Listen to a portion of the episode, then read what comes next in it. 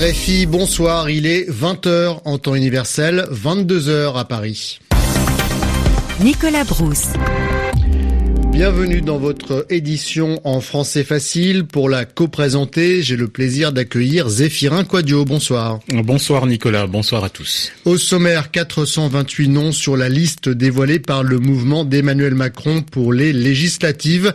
L'Assemblée nationale en France, c'est 577 sièges à pourvoir. Les places qui restent pourront être offertes à des ralliements des prochains jours, c'est-à-dire une fois connu le Premier ministre. Mais cette première liste de candidats suscite déjà des réactions Analyse du service politique de RFI. François Hollande transmettra lui le pouvoir de président à Emmanuel Macron ce dimanche matin. En attendant, nous faisons le bilan de ces cinq ans à la tête de l'État français. Ce soir, nous revenons sur l'une de ses lois les plus marquantes, le mariage pour tous. Et puis, ce soir, on joue les demi-finales retour de la Ligue Europa en football. Un club français, Lyon, reçoit l'Ajax d'Amsterdam. Nous rejoindrons notre envoyé spécial dans la ville que l'on surnomme la capitale des Gaules. Le journal. Le journal. En français facile. Et on commence par la liste des premières investitures de la République en marche qui ont été qui a été dévoilée hein, par euh, le secrétaire général euh, du mouvement Richard Ferrand. Et cette liste est incomplète. L'Assemblée nationale c'est 577 sièges. La liste ne comporte ce soir que 428 candidats. Pour expliquer, le mouvement dit laisser la porte ouverte à d'éventuels ralliements. En clair, une fois connu le Premier ministre, ce sera la semaine prochaine. Certains hommes politiques, notamment ceux qui ont soutenu Alain Juppé, pourraient vouloir rejoindre la majorité présidentielle. En attendant, François Bayrou, ancien candidat du centre à la présidentielle, avait pour euh, cette année décidé de s'allier à Emmanuel Macron. Mais ce soir, il n'est pas content que s'est-il passé, Valérie Gasse François Bayrou n'est pas content. La liste des investitures publiée par la République en marche pour les législatives ne correspond pas à ses attentes, à tel point qu'il a fait savoir qu'elle n'avait pas l'assentiment du modem et qu'il allait même convoquer le bureau politique de son parti dès demain pour évaluer la situation. De son point de vue, En Marche n'a pas respecté l'accord qu'il avait passé avec Emmanuel Macron lorsqu'il lui a apporté son soutien. Une réaction très forte que l'on juge un peu exagérée et en partie infondée du côté de la République en marche. François Bayrou aurait obtenu, nous dit-on, plusieurs dizaines d'investitures pour des candidats du Modem, mais il en aurait demandé une centaine. Un proche d'Emmanuel Macron affirme qu'il n'y a aucune stratégie d'éviction du Modem, que l'Alliance tient toujours, qu'il y a peut-être une déception sur le nombre de candidats investis dans la première liste, mais qu'il reste encore près de 150 circonscriptions à pourvoir. Même si dans l'équipe d'Emmanuel Macron, on veut donc afficher une sérénité totale, ce désaccord avec le principal allié du nouveau président président tombe mal au moment de lancer la campagne des législatives. À noter que sur cette liste de la République en marche, il y a autant d'hommes que de femmes. C'est ce qu'on appelle la parité et c'était une promesse du nouveau président. Quant à l'ancien premier ministre socialiste Manuel Valls, il n'a certes pas eu l'étiquette de la majorité présidentielle, mais il salue ce soir sur Internet la décision d'En Marche de ne pas lui opposer de candidat dans l'Essonne, département de région parisienne où Manuel Valls a l'habitude de se présenter. Et Jean-Luc Mélenchon est lui venu prendre la température à Marseille avant d'officialiser sa candidature législative.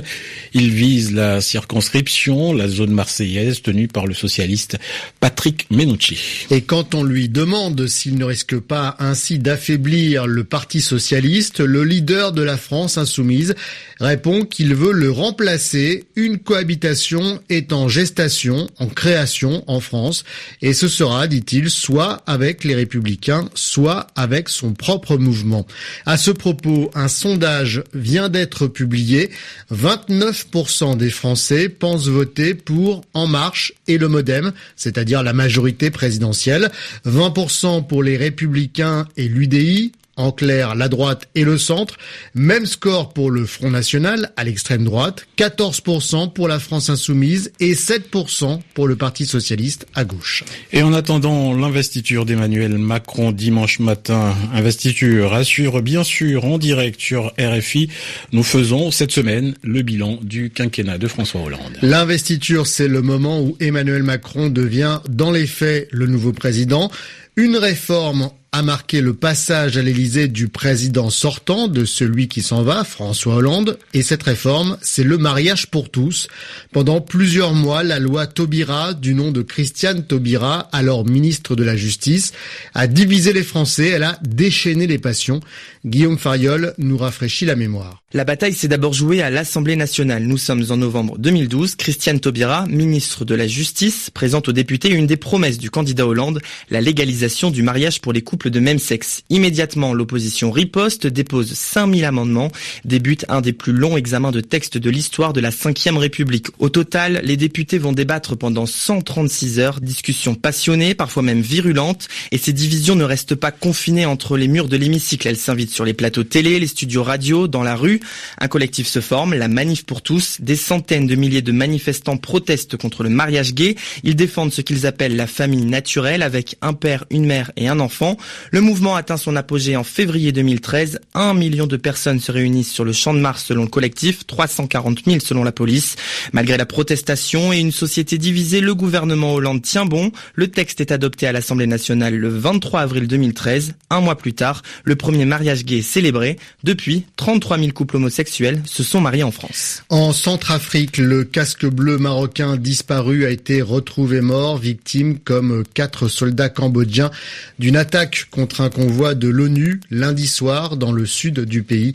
Nous y reviendrons avec vous, Zéphirin, dans la prochaine édition d'Afrique Soir. Pour l'heure, revenons sur ce rendez-vous judiciaire euh, historique au Brésil, puisque l'ancien président Lula était entendu ce mercredi par le juge anticorruption Sergio Moro. Lula da Silva devait répondre aux accusations selon lesquelles il aurait bénéficié d'un appartement de luxe dans une station balnéaire, c'est-à-dire près de la mer en guise de pot de vin de la part d'une entreprise du bâtiment. Quand on parle de pot de vin, c'est une expression pour décrire une récompense en échange d'une faveur. Et quand c'est une personnalité publique qui la reçoit, c'est illégal.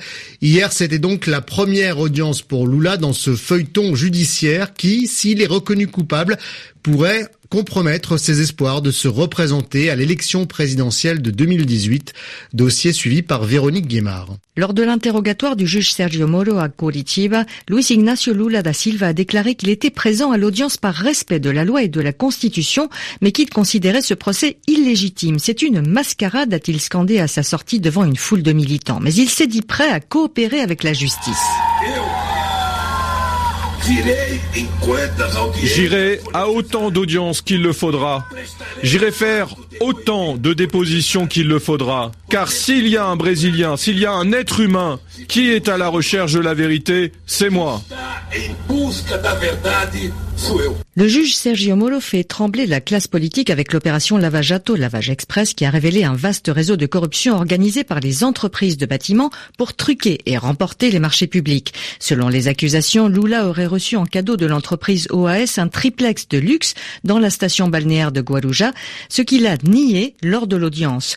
L'ancien président qui a dirigé le Brésil de 2003 à 2010 se dit victime d'un acharnement judiciaire, car Lula est aussi visé par quatre autres procédures. Le verdict sur ce volet concernant le triplex devrait être connu dans plusieurs semaines. S'il est reconnu coupable, Lula risque une condamnation et une peine de prison et ne pourra pas se présenter à l'élection présidentielle de 2018. Véronique Guémard. Et puis en football, après la Ligue des Champions, place à la Ligue Europa. Demi-finale retour ce soir avec Manchester United contre le Celta Vigo, mais aussi Lyon face à l'Ajax d'Amsterdam. Cédric de Oliveira est notre envoyé spécial en direct de Lyon. Le club français lourdement battu au match aller 4 à 1 mène à la mi-temps 2 buts à 1, Cédric. Oui, ça vient de reprendre et Lyon qui a renversé la situation. Il mène 2-1 et pourtant il a été mené assez logiquement sur un but du Danois Casper Dolberg. Logiquement parce que l'Ajax a largement dominé cette seconde période, cette première période pardon. Mais il y a eu cette curieuse fin de période, une faute du jeune Mathis Delight sur la casette dans la surface et le Français a marqué sur penalty. Juste après, deux minutes après, c'est Fekir qui a profité d'un cafouillage dans la surface pour servir encore une fois la casette au deuxième poteau. 2-1 donc, s'il veut se qualifier, il faudra encore marquer trois buts. Bon, pour l'instant, il mène 2-1, on joue la 48e minute de